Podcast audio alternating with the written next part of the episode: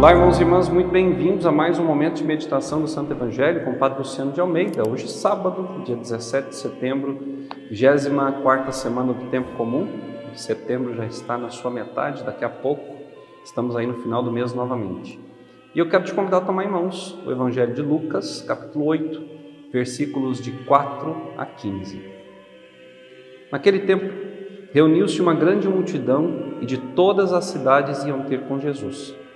Então ele contou esta parábola. O semeador saiu para semear a sua semente. Enquanto semeava, uma parte caiu à beira do caminho. Foi pisada e os pássaros do céu a comeram. Outra parte caiu sobre pedras. Brotou e secou porque não havia umidade. Outra parte caiu no meio dos espinhos. Os espinhos cresceram juntos e a sufocaram. Outra parte caiu em terra boa, brotou e deu fruto cem por um. Dizendo isso, Jesus exclamou: Quem tem ouvidos para ouvir, ouça.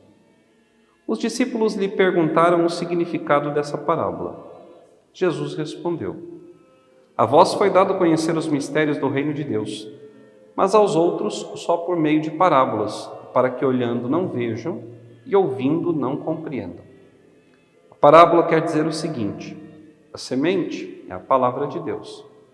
Os que estão à beira do caminho são aqueles que ouviram, mas depois vem o diabo e tira a palavra do coração deles, para que não acreditem e não se salvem. Os que estão sobre a pedra são aqueles que, ouvindo, acolhem a palavra com alegria, mas eles não têm raiz. Por um momento acreditam, mas na hora da tentação voltam atrás. Aquilo que caiu entre os espinhos são os que ouvem, mas com o passar do tempo são sufocados pelas preocupações pela riqueza e pelos prazeres da vida e não chegam a amadurecer. E o que caiu em terra boa são aqueles que, ouvindo com um coração bom e generoso, conservam a palavra e dão fruto na perseverança. Palavra da salvação, glória a vós, Senhor. Um dia, meus irmãos e minhas irmãs, a palavra de Deus chegou aos nossos ouvidos.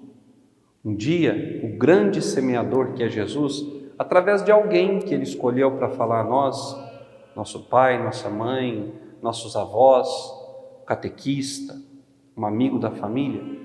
Alguém anunciou essa palavra a nós. Alguém fez o papel do semeador que é Jesus. Alguém levou essa palavra aos nossos ouvidos. E essa palavra caiu no nosso coração.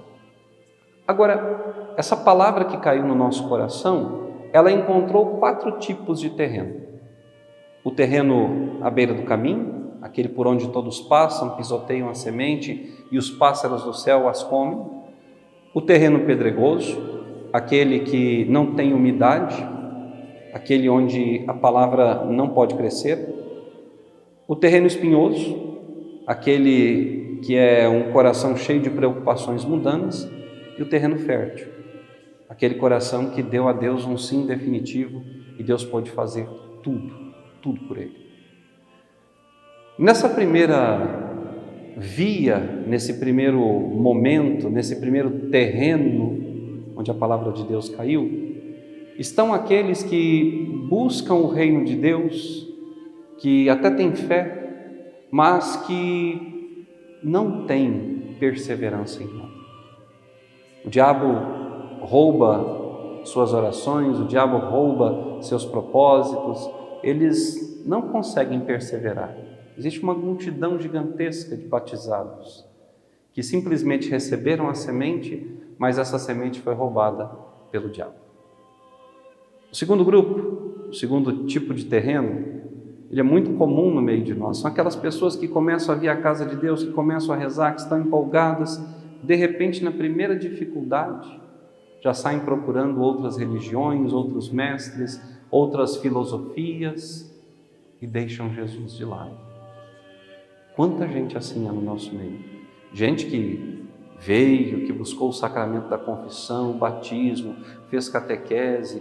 Quantos pais e mães, quantos pais e mães tornam seus filhos um terreno pedregoso? Querem que eles recebam o sacramento, que eles recebam a palavra, mas quando essa palavra começa a crescer no coração dos filhos, eles os tiram da catequese porque já receberam o que era necessário e vão embora não retornam mais. Privam seus filhos dessa maravilha que é a palavra de Deus. O terceiro tipo de terreno, aquele terreno espinhoso, aquele onde os espinhos são tão numerosos e grandes que sufocam a palavra, é o coração e a vida daqueles homens e mulheres que estão na igreja, mas com a cabeça no mundo. Aqueles que só pensam nas coisas terrenas. Aqueles que se preocupam com o que vestir o tempo todo, com o que vão comer, aqueles que só querem guardar, ajuntar tesouros, aqueles que não se preocupam verdadeiramente em salvar sua alma, mas querem salvar o seu corpo. Aqueles que não dão atenção real e verdadeira àquilo que é dito na casa de Deus, a Eucaristia que comungam, a confissão que fazem. Eles pensam nas coisas do mundo. E existe aquele quarto tipo de terreno que eu diria são os santos, onde a palavra de Deus caiu e produziu um fruto gigantesco que dura até os dias de hoje. Quem de nós católicos ainda não colhemos os frutos da vida do grande São João Paulo II, ou da vida de Irmã Dulce, de São Pio de Pietrautina, de São Francisco de Assis, de Santa Clara, do Beato Carlo Acutis, homens e mulheres que estiveram aí conosco, que foram um terreno fértil para a palavra de Deus. E aí agora a pergunta que não pode calar: qual tipo de terreno é o nosso coração? o que a palavra de Deus tem produzido na nossa vida. Somos qual cristão? O cristão da beira do caminho? O cristão sem umidade, ou seja, sem raiz, sem consistência, como folha de bananeira, cada hora balançando para um lado?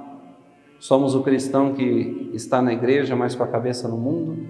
Ou somos aquele cristão que mergulha de fato nas águas do mar de Deus e deixa Deus fazer o que for necessário. Deus te abençoe e até amanhã.